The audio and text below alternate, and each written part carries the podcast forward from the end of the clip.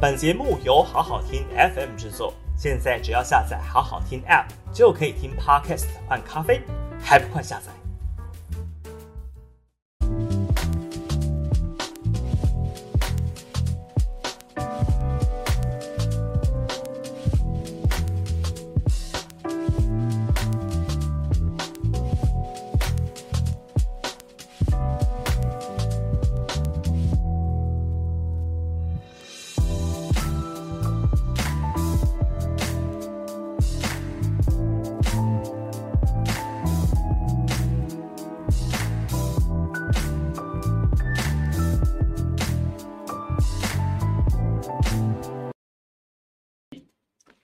嗨，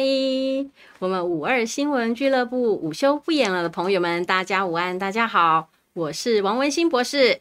大家午安，我是苏伟硕医师。哎，大家今天应该看得出我们身后的背景有些不一样哦。我们今天早上呢，来到了台北的这个地检署，是吧？对，哦哎地检我署，们是我陪同苏伟硕医师来进对这个陈时中跟吴秀美来进行这个诬告的这个这个什么诉讼啊。提告，提告啦， 对对对，所以呢，今天我们就有机会来到我们好好听文创这个呃五二新闻俱乐部的直播间啊，来到现场来跟大家做直播的服务。对，哈、那今天当然，其实除了我们两位之外，哈、啊、另外有两个不在场的主角，是啊、那一个是陈时中，一个是吴秀美啊、那为了这一次嗯的提告哈、我稍微做了一下 Google，才发现，哎，这两个人还蛮有缘的。哦，他们都是在一百零六年，也就是二零一七年的二月啊、两个人到任的时间差了差不多两天嗯，啊、都是在过完年之后啊、一个担任卫福部的部长，那一个担任食药署的署长。那在这段期间之内，当然其实哈、他们两个一连串以来哈、发生了一些事情，特别在今年啊，他们荒腔走板的一些表现跟言谈，让大家是越来越不能忍耐。那今天当然是针对二零二零年，也就是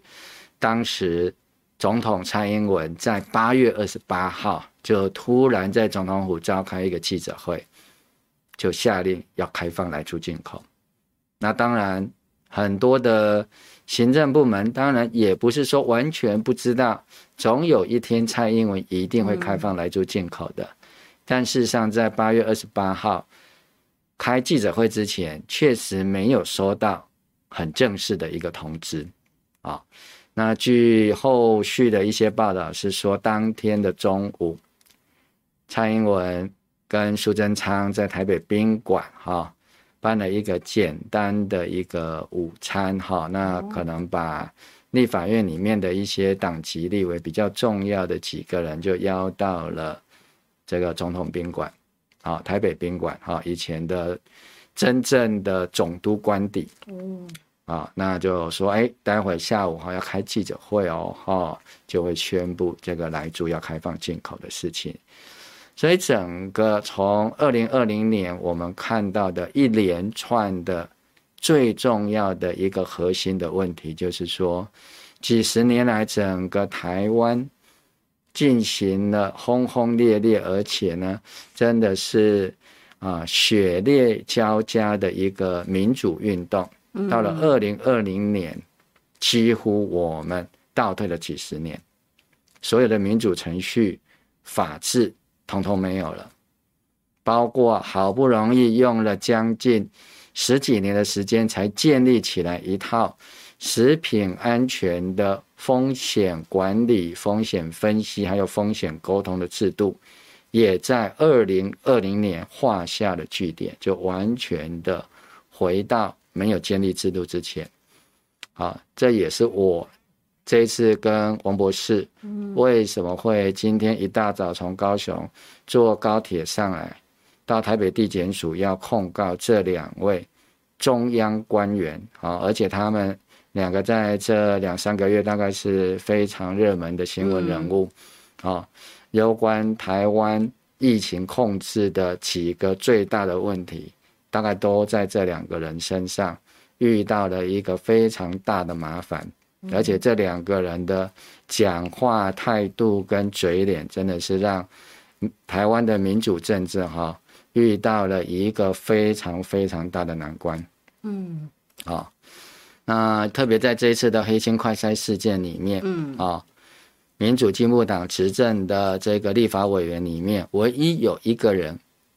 敢对执政党这一次的快筛事件提出批判，那个人叫做对林淑芬，委员，对对，他也啊是少数，就是莱猪表决的时候就是弃权的几位对委员之一啦，哈。对，然后但是他遭受到蛮严重的党纪的处分，哈，他弃权之后，他也被停权。嗯，那这一次快筛的事件是他这么久以来都没有发出声音的第一次发出声音。对，结果他去咨询这个食药署长吴秀梅，我想大家也都知道啊。这吴秀梅就一副好像后面靠山很大啊，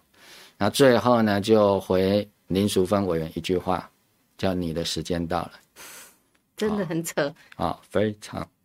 非常的傲慢，嗯，哦，非常非常的无法无天。嗯哼哼哼，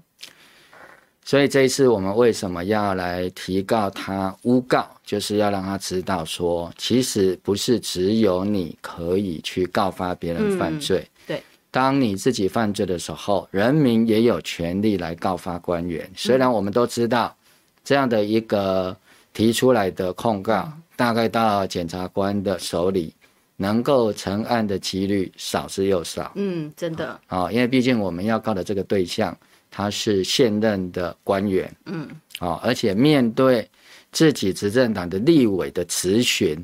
都一副啊、毫不这个掩饰他的官威，哈，这种的很傲慢的口吻，哎，对，非常非常的傲慢哈、那如果不是后面嗯有后台人、硬后台很硬，对不对？靠山很大啊、甚至牵涉到很庞大的利益，他怎嗯么敢这样子的傲慢呢？如果想想看，这个是马英九朝代下的这个食药署长、卫福部长。我看这个食药署或卫福部不知道被民众包围几次了，然后总统官邸，马英九每天晚上外面都会有人在那边抗议哎耶。嗯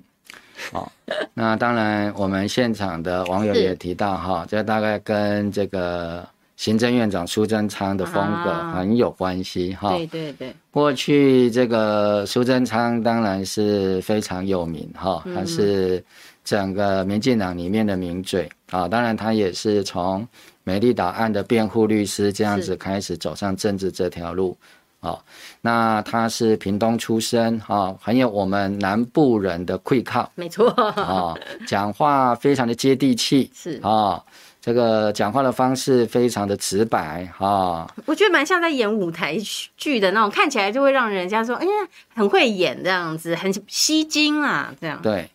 苏贞昌其实是口才非常好啊、嗯，早期那个时候，因为这个选举还受到非常多的限制，啊、那苏贞昌他很会讲一些比喻，哦，哎，我小时候有听到他的一些比喻，我觉得非常好。好、这当然也是民进党最后能够掌握政权一个非常重要的一个关键。嗯，就是他们推出来的政治人物，基本上都要能够能言善道。是好、而且那个讲话的这个呃方式跟民众的一个沟通，哈、真的就是老少咸宜，哈、不会有说哎听不懂你在讲什么这样的感也觉。好像很少冷场啊，哈，我觉得我记得以前听民进党的人来我们高雄演讲，说真的听得这样如痴如狂的很多，真的，对，就很像在演舞台剧嗯，啊啊，有时候又觉得哇，讲这个在消遣执政党，当时是国民党执政对啊，对消遣这个蒋家啦，消遣国民党哈、哦讲的真的是让大家哈、一方面是哈哈大笑，一方面又觉得说哦，这一个针见血啦，对一针见血啦，甚至就是说讲到哈、同仇敌忾那种感觉，真的能能够去掌握这种群众的心理，其实是他们这一群辩护律师出身的人，包括陈水扁也都是一样，嗯，谢长廷啊，这每一个都是名嘴，每一个都是辩才无碍。哦，每个人讲话都是这样，非舌常灿的莲花嘞，那死的说成活的，黑的都可以说白的啊，对，非常的浅白啦。真哦的，对嗯，那苏丹他当时哈、讲过一个故事啊、他把他这样的一个比喻啊、就是吕秀莲曾经讲说哈、民进党的政权就是这样子一票一票拐过来的，嗯，哦，怎么样拐过来呢？啊、修正他的方式就是说，你们都不敢对付国民党，对不对？嗯，好、你们就把票投给我们。哦，我们就像那个摇芒果树的人，好、那你们民众，你们就在树下捡芒果就好。啊、是是是，他们对来摇就对了哈，对，就是说这个对抗国民党这种事情，你们都不敢做，嗯你们就把选票投给我们啊，让我们有这个民意代表的身份，那我们来对抗国民党啊。那对抗国民党之后，国民党就会拿出一些福利好处来收买人心啊，那就好像那个有人在摇芒果树，那成熟的芒果就会掉下来，对对对，其他人就在树下等着芒果掉下来捡芒果就好了，不我用哦真爬的到很会树收买人心哎、这个我听到我都觉得啊，真有义气，真是好，我就要投给你，因为我不用冲锋陷阵，你帮我出头，哎，我还可以分红哎、对啊、哦，所以当他嗯们在野的时候，当然是相当善于利用、煽对动人心哈、然后把这个群众的利益结合起来。嗯，可是他们上台之后，又遇到了一个大的问题，因为毕竟这个国家嗯政府手头上掌握的利益实在太大了。哦，那他们过去在野，事实上啊、大部分的人都没有看过这么多这么的大笔利钱益吗，这么大笔的 钱，是真的，是真的哈、因为整个台湾的民主化的过程也走得非常的坎坷跟非常的崎岖，嗯，哦，当时他们当然都是标举着人权呐、法治啊，哦，要求这个政府要有言论的自由，所以他们当然是享有了言论自由。可是当他们变成政府之后，他们就发现原来言论自由也会妨碍到他们的执政，甚至他们获取利益，所以他们现在就开始限制言论的自由。嗯，真的，我我觉得他们前置言论自由这件事情已经是越做越顺手了啦，哈，就像这个土石流已经开始崩了嘛，那上面的土石就会顺势的滚下来。那如果再没有人帮我的生命危险也好，或者是尽量去企图阻挡这个土石流的话，那其实台湾民主制度崩毁可以是在一夕之间呐、前辈们要建立这个民主自由的一个国度，花了那么多的生命、心力、金钱，那他们在一夕间可以挥霍掉。那我觉得从今天开，今天来台北，我也是有感受到，就是说，大家应该都知道，就是熊检这边对苏医师的这个呃论文。的呃一些讯息的部分已经就是认定为这个不起诉处分了啦哈，也就是说苏医师其实在呃，关于来记的这些言论，其实都是有所本的，而且更何况哦，是在一零九年的十月二十二号的时候，其实食药署自己的新闻稿都已经帮你平反了耶，它里面就明明白白的写的是苏医师没有注意到哈、这个回顾文献的物质，也就是说，那这个回顾文献它的物质是它期刊写错，那苏医师，因为这是有公信力的期刊，那苏医师引用他的数据，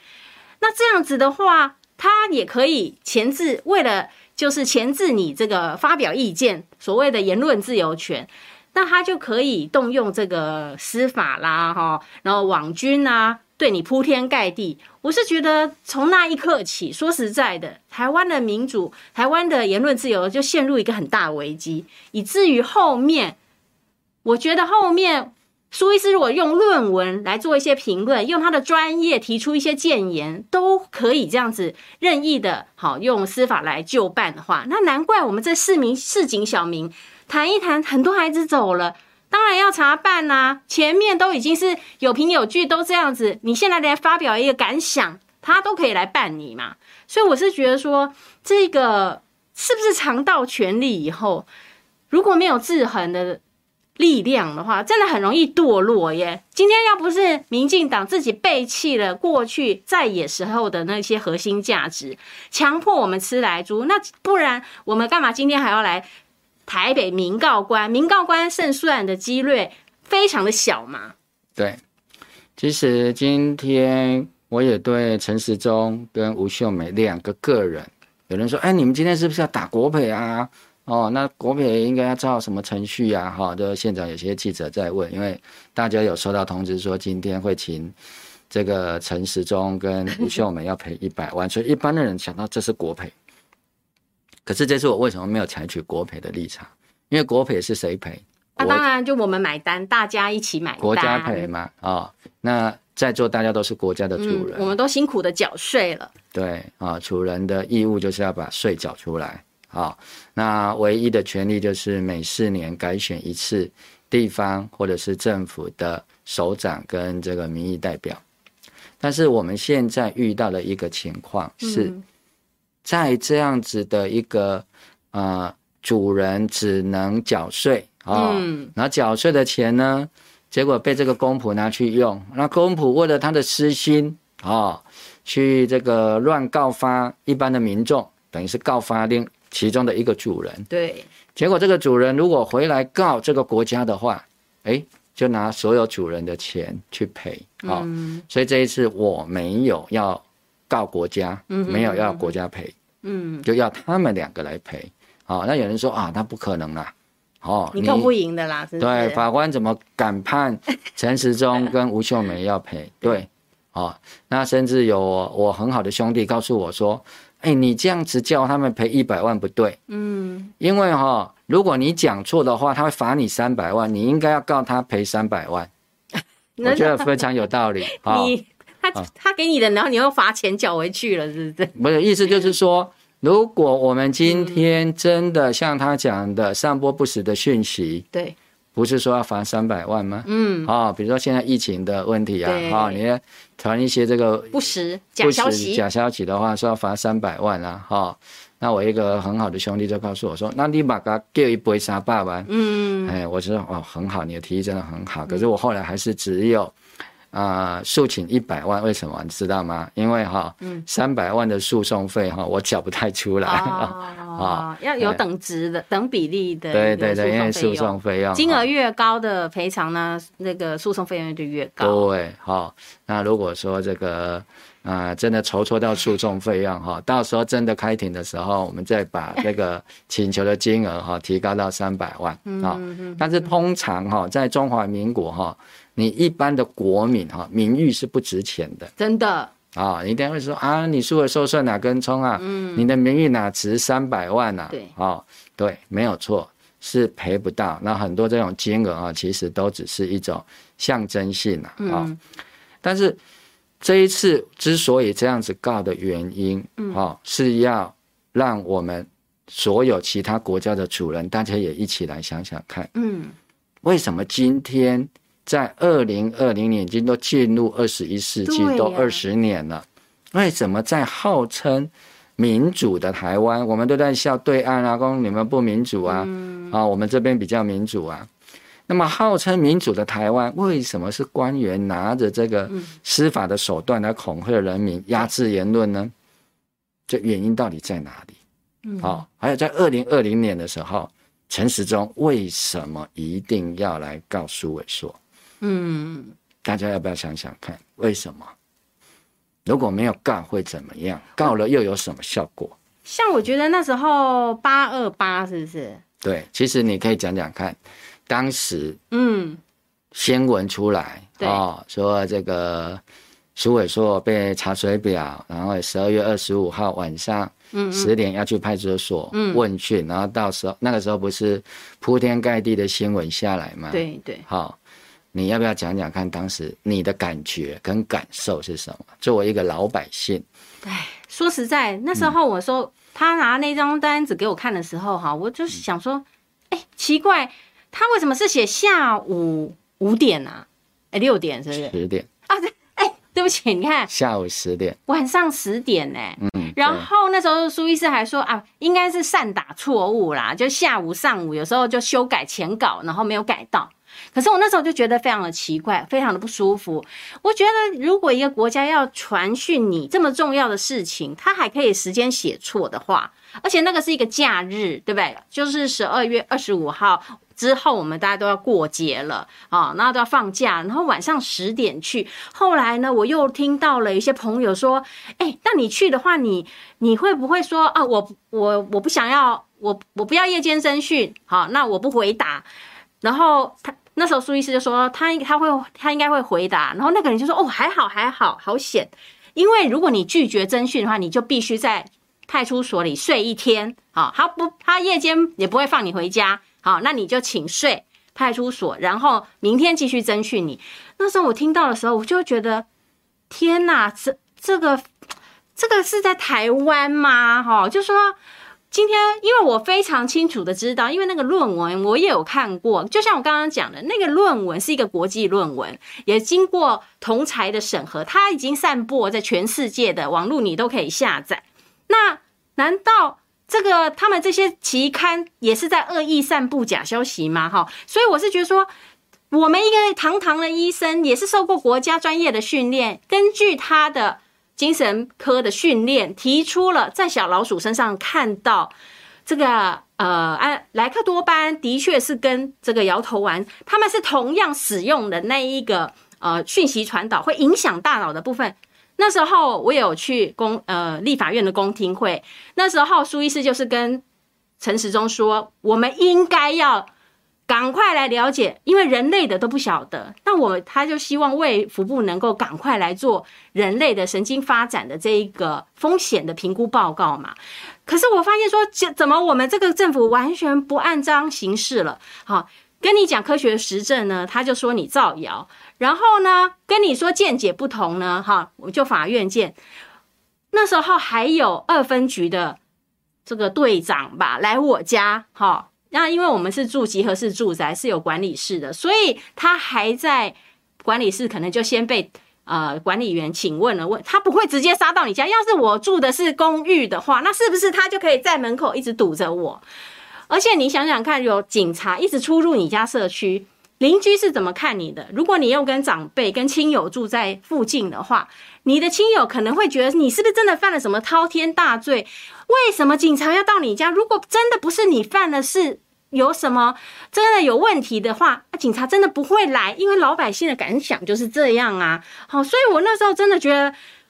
太不可思议，而且因为苏医师在民进党在野的时候，就跟着一些其他的一些专家，包括已经过世的林杰良医师，都不断的在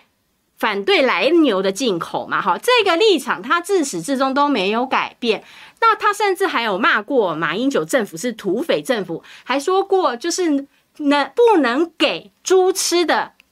为什么要给人吃？哈、我觉得这些立场他都没有变，而且这些年有越来越多的科学实证来证明。结果民进党，我觉得他要告你啦，真的就是只能说他恼羞成怒，因为他已经翻脸不认账了，他已经不演了嘛，他已经在总统府就开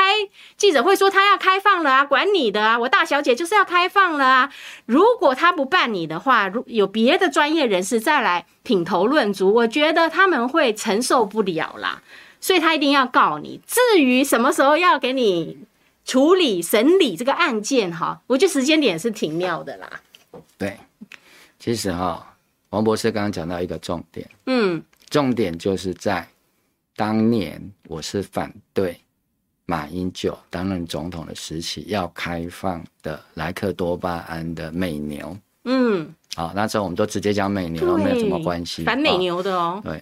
那那个时候反对莱克多巴胺的人，哈、比较被提到的大概是几位啦。嗯嗯啊、当然最重要是林杰良医师嗯，，是好、再来呢是在草屯疗养院里面服务的，跟我一样是精神科专业的沈正南医师，是，好、还有在万方医院服务的又是精神科，嗯潘潘建医师哎，潘医师潘建志医师，好、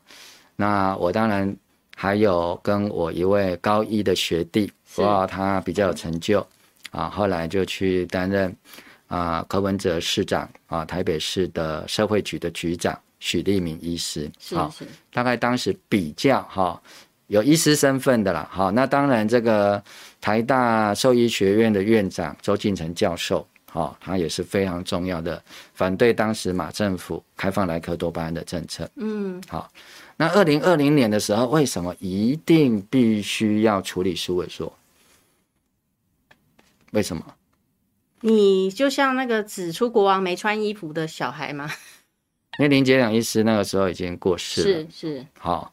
那那个时候只剩下苏伟硕一个人还在讲这个问题。嗯嗯嗯，可是苏伟硕讲的跟当时对马英九政府讲的有没有什么不同？没有啊，甚至还有附赠了很多科学实证哎、对，最主要的就是苏伟硕讲的跟他当时在马英九政府时代反对的理由是一样的。对，那这就对照出当时还有些什么人在反对，有陈欧珀嗯，啊、潘梦安、潘孟安，陈廷飞，陈廷飞哦，还有整个整个民进党啦嗯的立院党团，对，就说只要苏尔说继续反对，而且反对的理由跟当时民进党团、立院的党团反对的理由其实是一一模模一一样样，啊，唯一只是又增加了一些新的科学论文的证据，比如说啊这一次的案件里面关嗯建的二零一七年的这一篇，我们叫 review article。嗯，好，我们是在二零二零年的时候把它引出来，它都已经出版三年了，一个出版三年都没有更正的论文，对，一般的情况下你会去怀疑这里面有一些错误吗？好，当然论文那么多啦，哈对，对，当然我们也不能说每一篇论文都去怀疑，毕竟人家已经经过期刊的专业的审查，对，好，而且在这个专业三界年。多也没有人更正啦，对这，样好、所以当然你说我有没有疏忽？如果你这个说算疏忽，我当然也不能够否认。好，那你说要不要感谢食药署？我也认为很感谢食药署把它指出来。是，好、他也认定说我是没有看到这个部分。对，好，但是最重要的就是当时苏伟硕的反对会不断的提醒大家。当年包括蔡英文都对是反对莱克多巴胺，输入到台湾的。对，好，而且他们的立场是什么？牛猪分离有对，没有？当时其实美国要求的是牛跟猪，就是莱克多巴胺，你要全部给我定出残留标准嗯，啊、比照 Codex，啊而且当时民进党在反对的时候，一开始 Codex 还没有定标准嘛，对啊、后来就撑撑撑撑到了二零一二年，啊、当时是七月要开会，所以前面一直挡挡挡，挡到最后 Codex 开会通过了，哈、那民进党啊、党主席那个时候好像是苏贞昌吧，啊、他就提到说，哇啊，这个都已经 Codex 通过了，啊、嗯好像就要接受国际标准了。但是大家不要忘记，那个时候民进党立院党团在马英九修改食安法哦，开放了莱克多巴胺的牛肉进来的时候哦，那民进党党团的立场是什么？哦，当时的台联党团还是反对，他们还是坚持零检出。嗯哼，亲民党的党团也是反对，啊、民进党的党团呢，他们有没有接受 Codex 国际标准？其实是没有的，他们认为要定出比 Codex 更更严严格格的的标标准准啊、而且当时是不是叫牛猪分离？嗯，也就是简单讲，当时的国民党、当时的民进党，好、包括当时的台联跟当时的亲民党，嗯大家有一个一致的共识，都是反对来猪的。对，好，如果我们把奶鸟跟奶猪做一个区分嗯啊，当时的国民党是开放奶牛嗯，啊，但是禁止奶猪。对，民进党的党团其实是反对奶牛的，啊，奶猪他们其实更是反对，因为要求一定要做到牛猪分离。嗯哼，啊，我为什么说他们民进党党团其实是要反对来牛？因为当时来牛的标准是十个 ppb。啊，嗯当时的立院党团是由田秋瑾委员代表发言，嗯他要求要比 Codex 更严格，也就是他们没有接受十个 ppb 的标准哦。对，啊，党中央跟立院党团的立场其实是不一样的。啊，那当时的台联不要讲了，莱猪反对，莱牛也反对，亲民党也是一样啊。啊，所以其实在这个标准底下，莱猪是当时所有的执政党、在野党通通反对的。嗯，这就是在去年公投辩论的时候，我提到，哎，为什么这次只有反莱猪？嗯，哦，人家问说，哎，你们标准不一样，你这个苏伟说你不是当医生吗？难道在猪肉里面跟牛肉里面的莱克多巴胺有没有什么不同？我说当然没有什么不同啊。嗯，可是这个是一个政治的决定，就是要看多数人的决定嘛。二零一二年的时候，嗯对，所有的政党都反对来租，嗯这是事实吧？嗯，二零一二年是事实，对立法院的决议翻出来都是这样。 ，YouTube 很多影片都可以来看，我并不是说莱克多巴胺在牛肉里面就会没有毒，在猪里头才有毒。嗯不是？哦，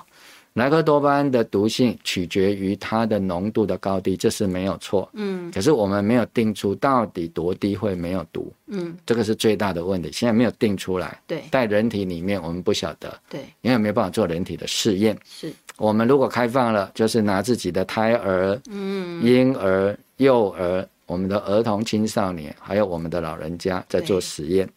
这是当时的啊。那他们就扭曲说：“哦，这个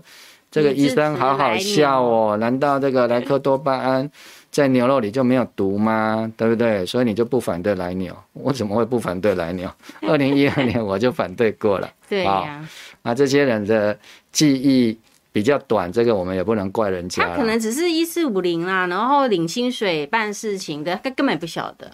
不是不晓得，他们当然都晓 得，他们怎么会不晓得？他们晓得的比我们更清楚，嗯，这正是可怕的地方。哦也就是这一次，我为什么要跟王博士一起来告陈时中跟吴秀梅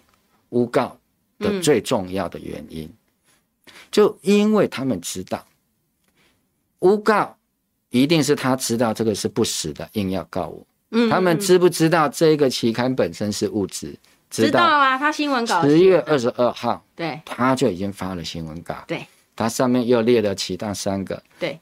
新闻稿里面有没有说苏伟硕是明知而故意，通通都没有，没有哦，啊，有的是说我推论，有的是说我猜测嗯，或推测都没有嘛，也就是从新闻稿里面，他们内部专业的行政官僚都非常知道，学者专家也知道，哦，这个就是每一个科学家、每一个专业者，他有他自己不同的看法对，啊、每个人要求安全的标准不一样，我采取比较高的标准，嗯，政府要采取比较低的标准，对，那这是你的裁量，是，但是你要去负责，可嗯，是你不能骗民众说没事，苏伟说乱对讲，苏伟说造谣，然后说吃了没事这样子，对吃了没事之外，你还说哎，这个是苏伟说故意乱讲的，是危言耸听，所以要法办他，是恐吓民众，嗯嗯，哦，所以呢要用三年以下有期徒刑去恐吓。对，大家想想看，全国三万多个医生，你知道为什么医生不愿意哦讨论这个事情？因为医生哦最怕一件事，就是被叫去警察局、叫去法院问案嗯，哦，因为毕竟医生是一个在社会上地位很崇高的一种职业对，专业。是，可是，一旦被叫到警察局、叫到地检署去问的时候，就矮人一截。感觉有点颜面无光这样子，而且整个程序很繁琐。其实医生有很多自己想要做的事情，也觉得划不划算呐、哈，我们必须要这么承认，就是嗯嗯很多医生的心里会觉得，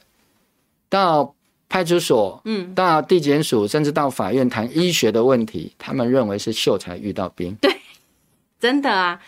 他们心里面都会有一种想法，只是有的人愿意讲出来，有的人不愿意讲出嗯来。大家都觉得自己念了七年的医学系、对医学院是，啊、可是审查自己、审判自己的人竟然没有这个背景的，是社会主的。嗯，啊、他不是生物学方面的专业，可是却要有一个非专业的法律的权利来审判对对，啊、大部分的医生事实上是没有办法接受这样的一个方式，所以很多的医生对台湾的司法制度的信任度是非常非常低的原因，这也是一个。嗯，好、那这当然当然牵涉到一些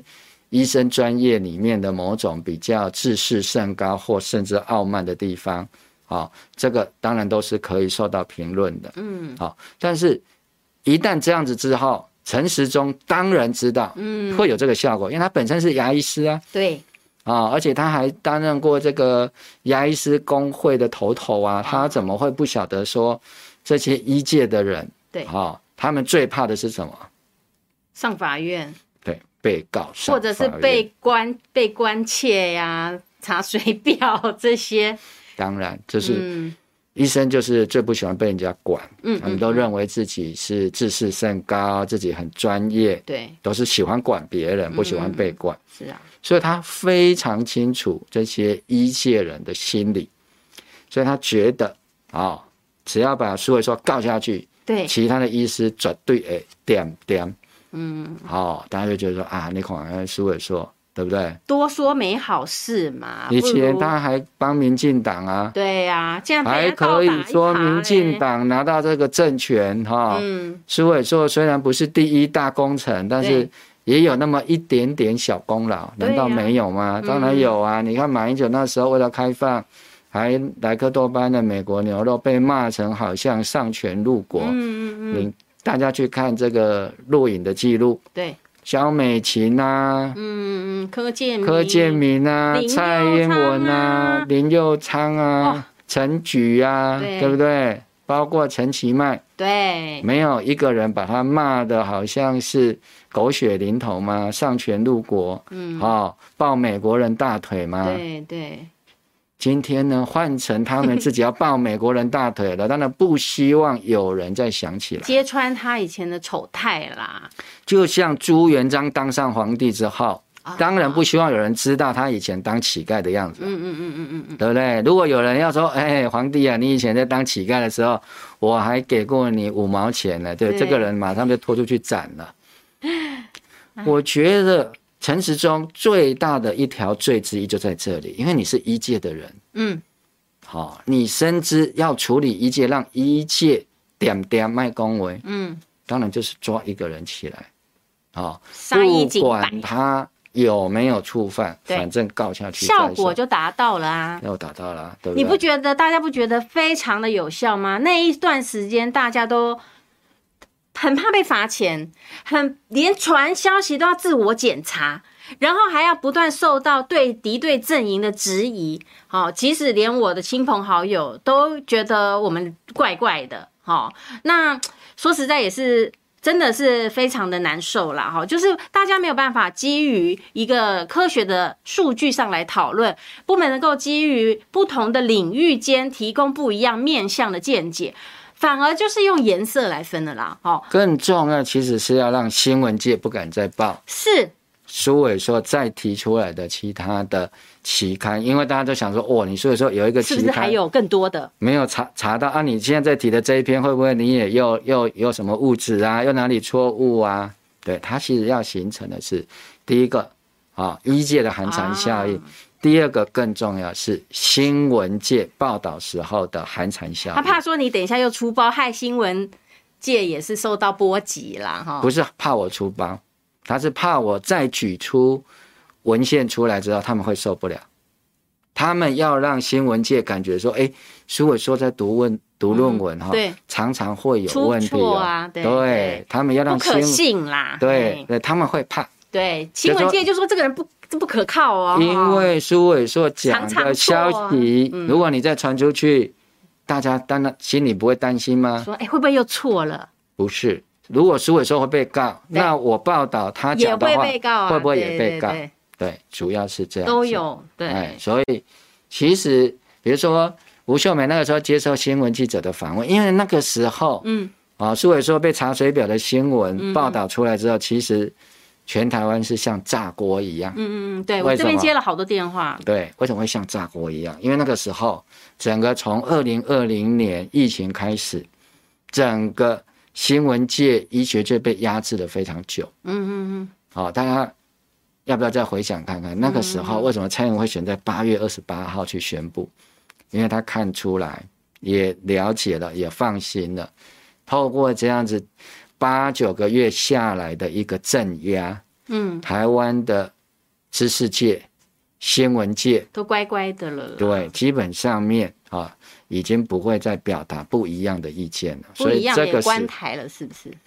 主要就是说那一个气氛已经形成是啦了，全台湾的那一种寒蝉效应，是自我检查。没错，哦，那个时候也用疫情给你处罚，就是我刚刚讲嗯的、啊，一位兄弟跟我讲的，哎，三百万的这样的一个这处种罚，天让大家价都非常害对怕。啊，嗯，啊、高压统治，对，然后用这个人肉搜索哦，看嗯你网居谁对啊、这个隔离期间离开啊，污例名化他哎，然哦，后全台湾就会去查这公个审人跑去他哪里。对，透过这样子之后，他们知道，哎，这个时候出来应该没有哎问有题。效哦，对，对，哎，然后千算万算就没算到说，哎，那、怎么输的时候又跑出来讲？哎，嗯哎一讲之后，好像又会形成一个缺口。对，对，所以他们那时候急于把这个缺口给补起来，嗯哼，所以才采取这样的方法。那没想到这个方法是因为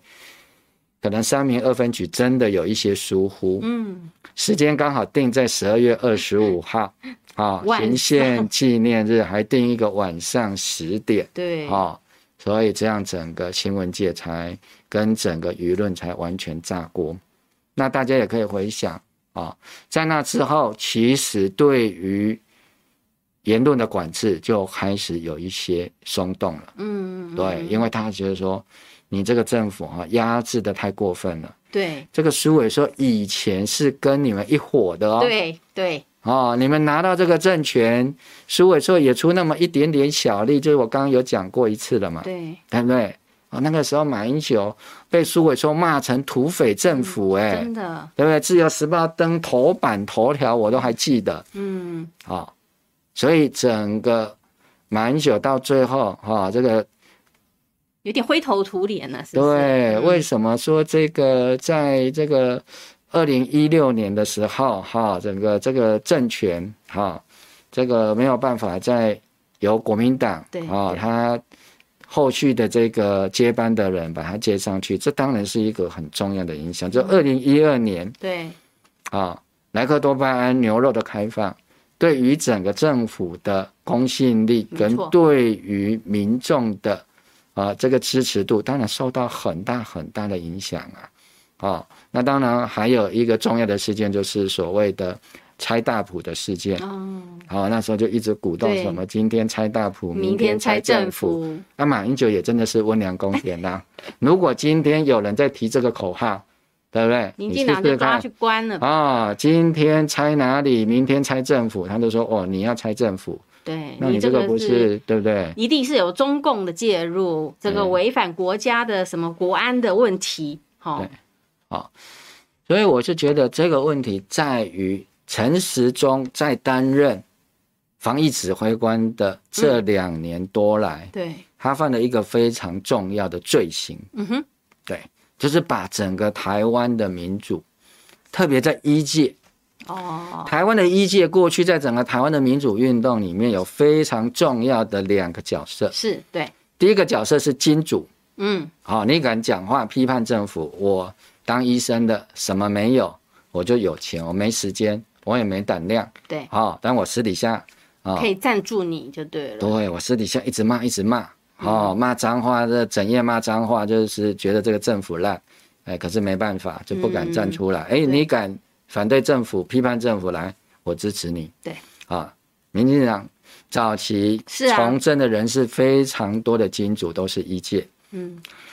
一届第二个是什么？知识吧，从政，哦，包括赖清德，有没有？他是在住院医师的时代就从政了，他他在成大担任住院医师的时代就从政了。嗯哼哼哼，好、那历任特别是在新潮流系最多，包括像洪其昌啊，嗯哦，还有这个在民进党内算没有派系的嗯陈永新医师啊，也是我们高一的这个老学长啊是。好、医界里面其实从政的也不少，嗯，好、对有的是担任立法委员的，对，啊、也有出来这个竞选这个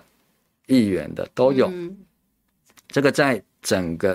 啊、呃台湾的民主发展过程当中，这个是非常多的。但是今天我为什么要特别点名陈时中？嗯，在陈时中担任指挥官的这两年多以来，把整个台湾医界过去所带动的那一种批判政府、对，言论自由对跟推动民主的这样的一个角色完全取消掉了。对，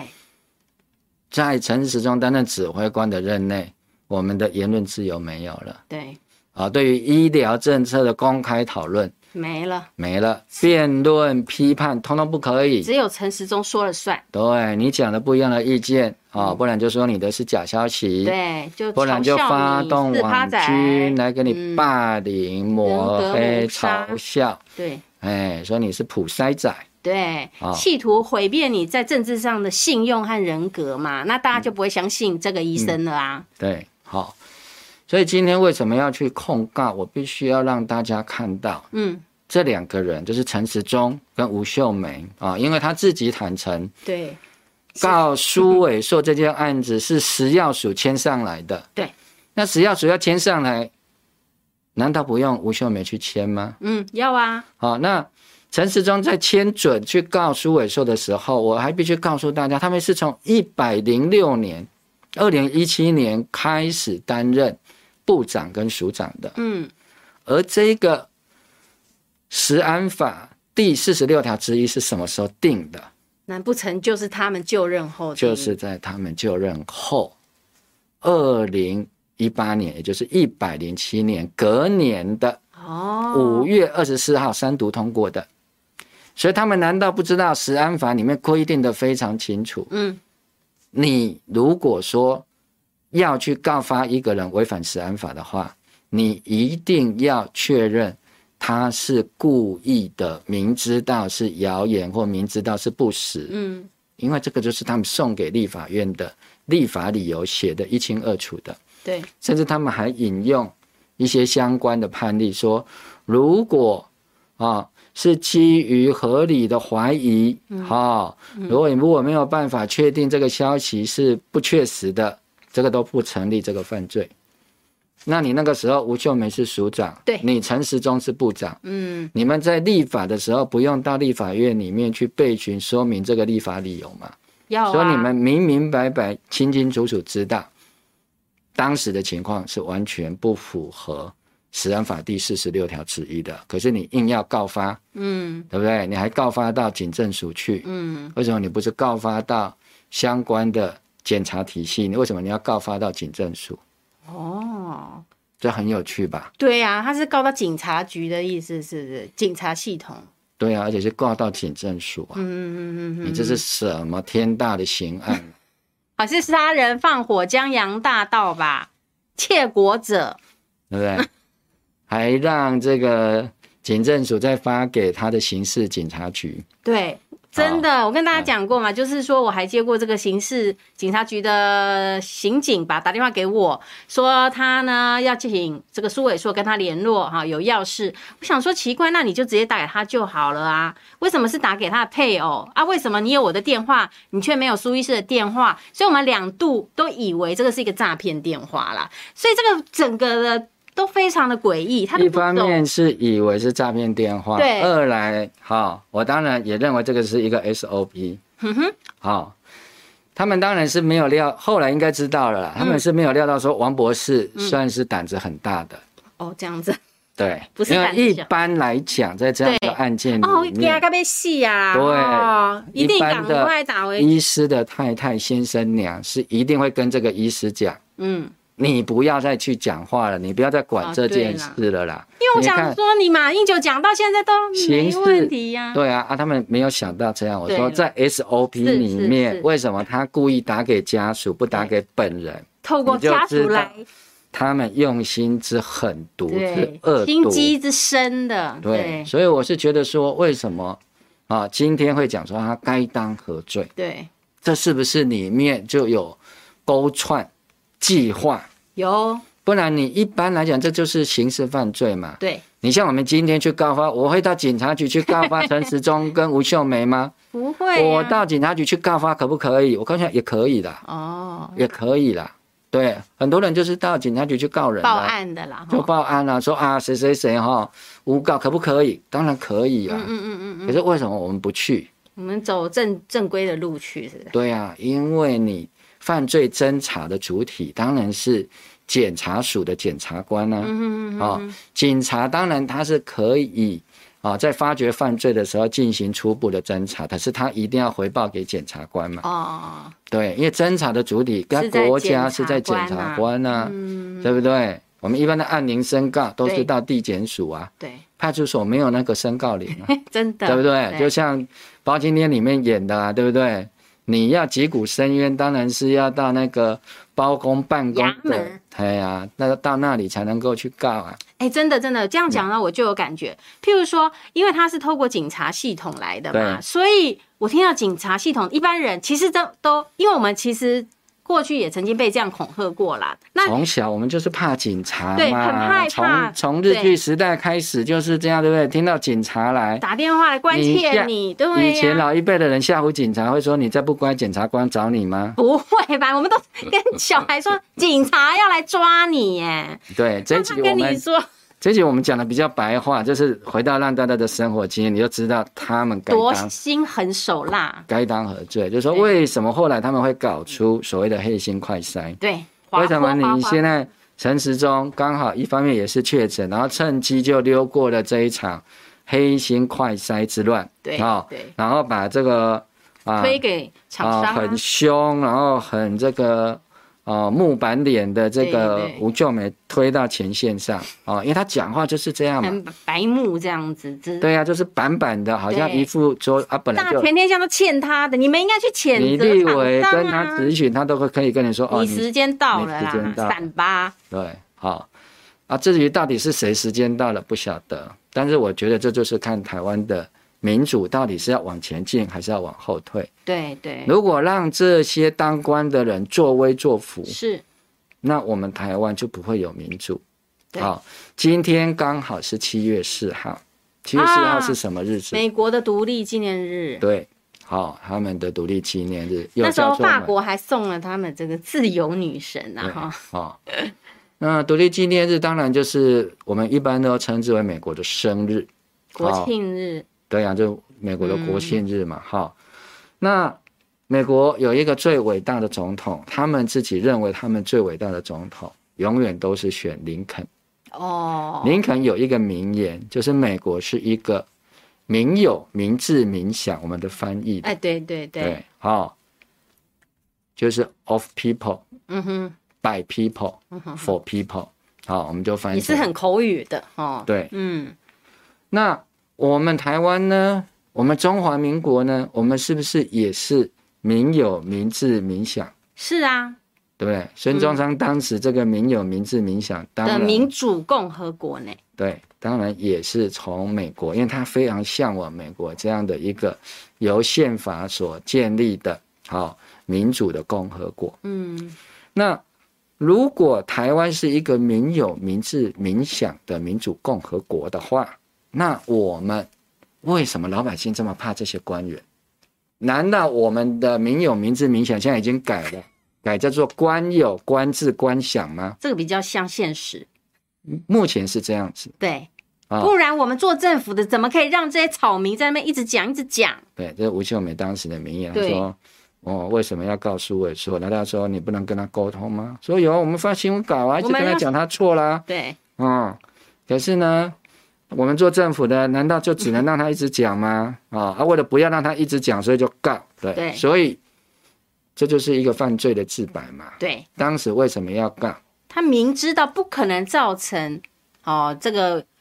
这些违反这些不实假消不息会的，构成犯罪啦，对对、哦，不会构成违反四十六条之一。可是他为什么要告？其实他就是要让大家不要再继续讲下去了，不要让反来猪的声音继续讲下去了。真的好、不要让大家继续再去反对总统蔡英文的既定决策。对。转移焦点，让大家忘记，其实背信忘义的，其实就是民进党自己自己夺了圈以后，转过来就把我们大家一脚都踢开了。今年十一月二十六号，我们又要有选举了。那我们台湾为什么要选举？嗯哼，选举不就是承认人民才是这个国家真正的主人、真正的决定者吗？对呀、民意代表、官员就是要由我们来选举的。对，可是如果官员就可以随意告你，对嗯，不对？他有公信力啊，对，他有话语权啊。他影响力很大，今天如果苏伟硕说陈时中造谣，嗯有几个人会信？嗯，但反过来来讲，如果陈时中对大家昭告说苏伟硕造谣，对大部分的人会相信。为什么？对因为你陈时中是政府官员，对你利用政府官员的公信力，是，你明知道苏伟硕没有造谣，嗯你就说他有造谣，对然后要告他，好、甚至呢，其实你们现在反过回去看，他当时就知道嗯告不成。那个时候，蒋万安有问嗯陈时中一件事，嗯哼，好、就是说那个告发的事情被大家发现之后，对蒋万安问这个陈时中说啊，如果到时候法院嗯判苏伟说无罪嗯或者不起诉怎么办？对，你知道陈时中多么的滑溜吗？哇，他怎么说？我有点忘记，说那那只代表这个，那也不代表说这个法院就认同苏伟硕的看法啊。哦，意思就是说，就算到时候法院判无罪，如果对起诉之后法院判无罪，或者今天地检署直接判不起诉，对。你说陈时中他就会认错吗？他觉得没有。他这个意思就是绝对不会认错，那不会他认还会错反说是法官的意见，不代表法法官也认同你啦。对，哦他说啊没有哦，就算地检署不起诉，也不代表认同苏伟硕、哦。对，也不认同。所以你们知道他们又玩了一个什么事情吗？今天我没有讲得非常清楚，嗯，就是大家现在看新闻会说，哎呦，啊，地检署也说你苏伟硕乱讲啊，对他们也有放消息在新闻界里头。对。但其实熊检的这位侦办我的案子的检察官叫詹美玲，是，她在这里面是没有说什么苏伟硕啦，哈，讲的有违真实啊，多所错误啊，现在你在搜索这个苏伟说不起诉的时候，一定都会搜索到这一句，说熊检表示啊、虽然苏伟硕说的啊、有违真实，而且多所错误，嗯嗯嗯，啊、但是这个张检察官在不起诉处分书里面有这几条吗？其实都没有有哎、对，所以你就知道，他们知道，虽然后来这个詹美玲检察官决定不起诉了，事实上他是在五月十三号就已经侦结，决定不起诉哦。是好、但是因为检察官决定不起诉之后，他要把他的不起诉的理由给上级的检察官审查。嗯好、在这个过程里面，他们当然做了一些准备。嗯嗯，我相信他们做了一些准备。好，我是在六月二十二号的晚上收到这个不起诉处分书，我想说啊，这个也没什么，嗯，好、也没有想要特别去伸张。对，结果他们在六月二十四号，哈哈，利用礼拜五的时间，哦、大家哦到下班过周末了，对，他就放这个消息给新闻界、嗯司法记者，对，就讲了那些话，啊、说为什么没有起诉苏伟硕呢？说啊，因为呢，他不是全然的恶意意，好、那你想想看，如果苏伟硕真的是啊讲的有违真实而多所错误，嗯而且这些错误里面还不是全属恶意，嗯，不全属恶意的意思是什么？有部分恶部意，分恶意又有错误，对那既然你有恶意又有错误，对这不就是要起诉吗？对对，啊、所以说不定啊、这个是我个人的推测了哈、因为会让我这样想，哦是因为啊、这个我记得张晋在帮这个彭文正教授辩护的这个案子里面啊、据说啦，我的印象里面说。同时有起诉书跟不起诉书的两个版本，真的那当然哦这个其实在过去也非常正常啊、要看长官要哪个版本，对，可能是这样啊、 所以是不是在熊检里面其实也有一份嗯，起诉书的版本，对我们不晓得，因为最后的决定啊，也许有瞧过，我们也不晓得。对好、那个就像那个警政的人士一样嘛，对，啊也许是要过瞧，程，对，也许这个案子也有去瞧，我们不晓得，因为我也不是检察角力官，啊什么对。好，所以为什么六月二十四他会故意放这个话出来？嗯嗯嗯好，他就是要让苏伟硕，就算是不起诉了，但是我一样用媒体对啊、用这个呃跟起诉书不一样的内容的消息，让大家觉得啊，苏伟硕反啊正哈、里面都是错的啦，对对，啊跟真实不一样啦，对他哈、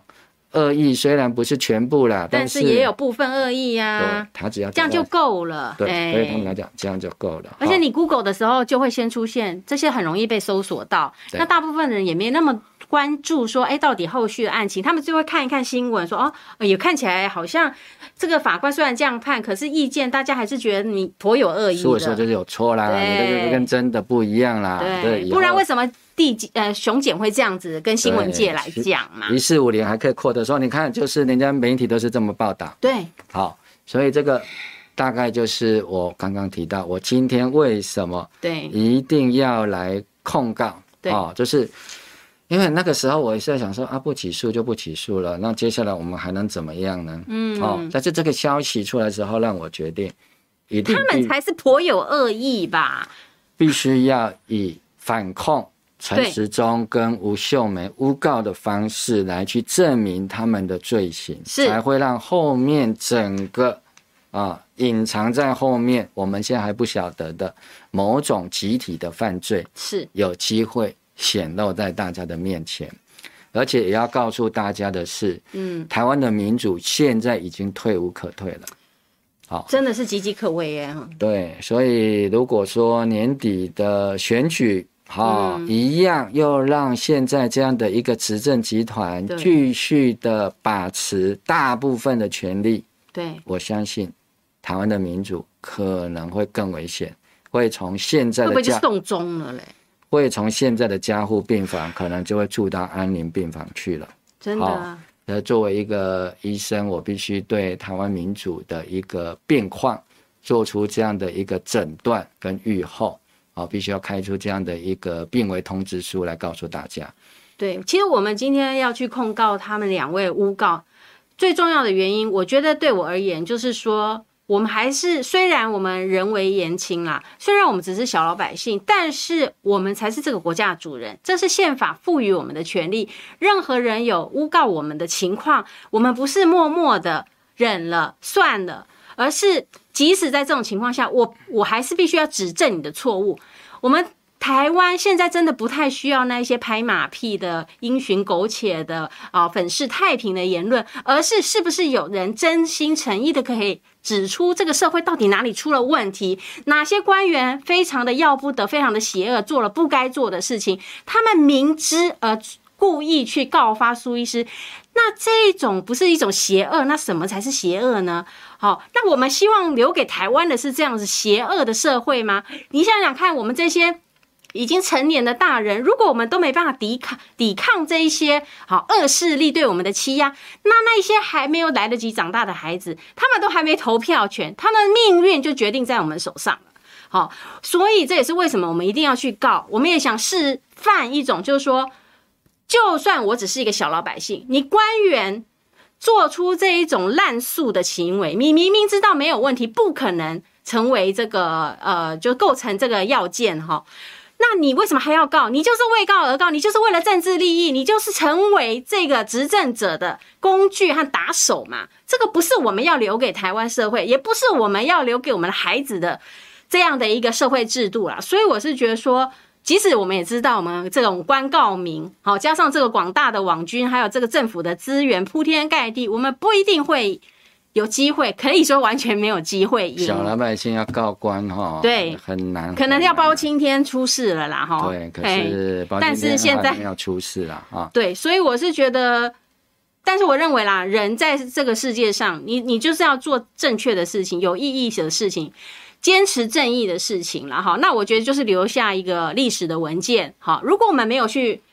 诬啊反控他们诬告的话，这些证据可能真的就会被湮灭了，甚至过一会儿他们又会铺出动他们的网军，再制造另外一种风向，好，那他又铺天盖地，那但我们也没有，他就会说啊，你当时又没有说啊，你叫你讲你又不讲，好，反正什么都是他们讲的，那我觉得就是。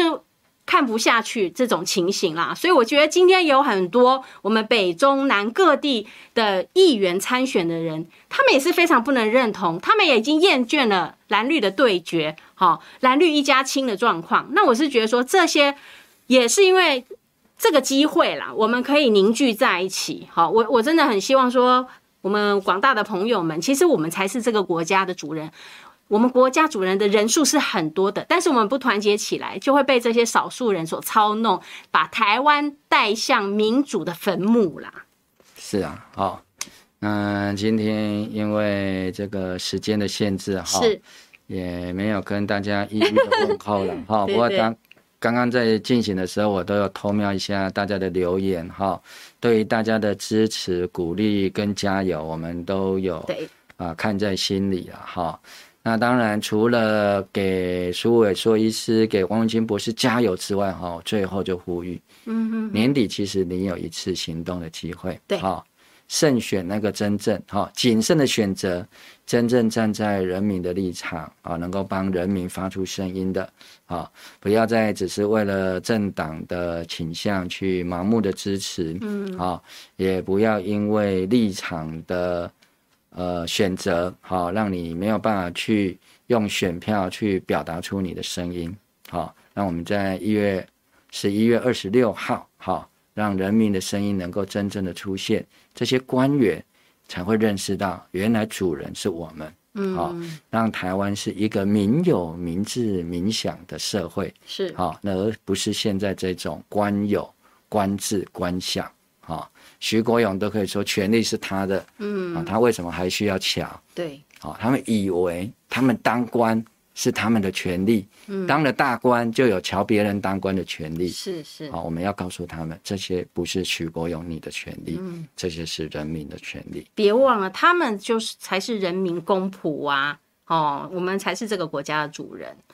好、哦权利永远是来自于人民。啊、他们只是被授权而已，这个并不是他们自己的权利。对对。好，那谢谢我们今天线上朋友非常踊跃的留言了哈，那也在此祝福大家啊、呃在疫情当中也是平安健康啊，那个这个是最重要的事情。那我们今天的节目啦哈，就在这边先告一段落喽。那下个礼拜一别忘了同一时间来收听收看我们这个五二新闻俱乐部的午休不演了。最重要的别忘了哦，要我们刚刚我们按赞加呃分享，还有这个介绍你的朋友，好一起来加入我们的会员，支持这个优质的频道。那在这里，那就祝福大家顺心如意喽，我们下个礼拜见，拜拜。拜拜。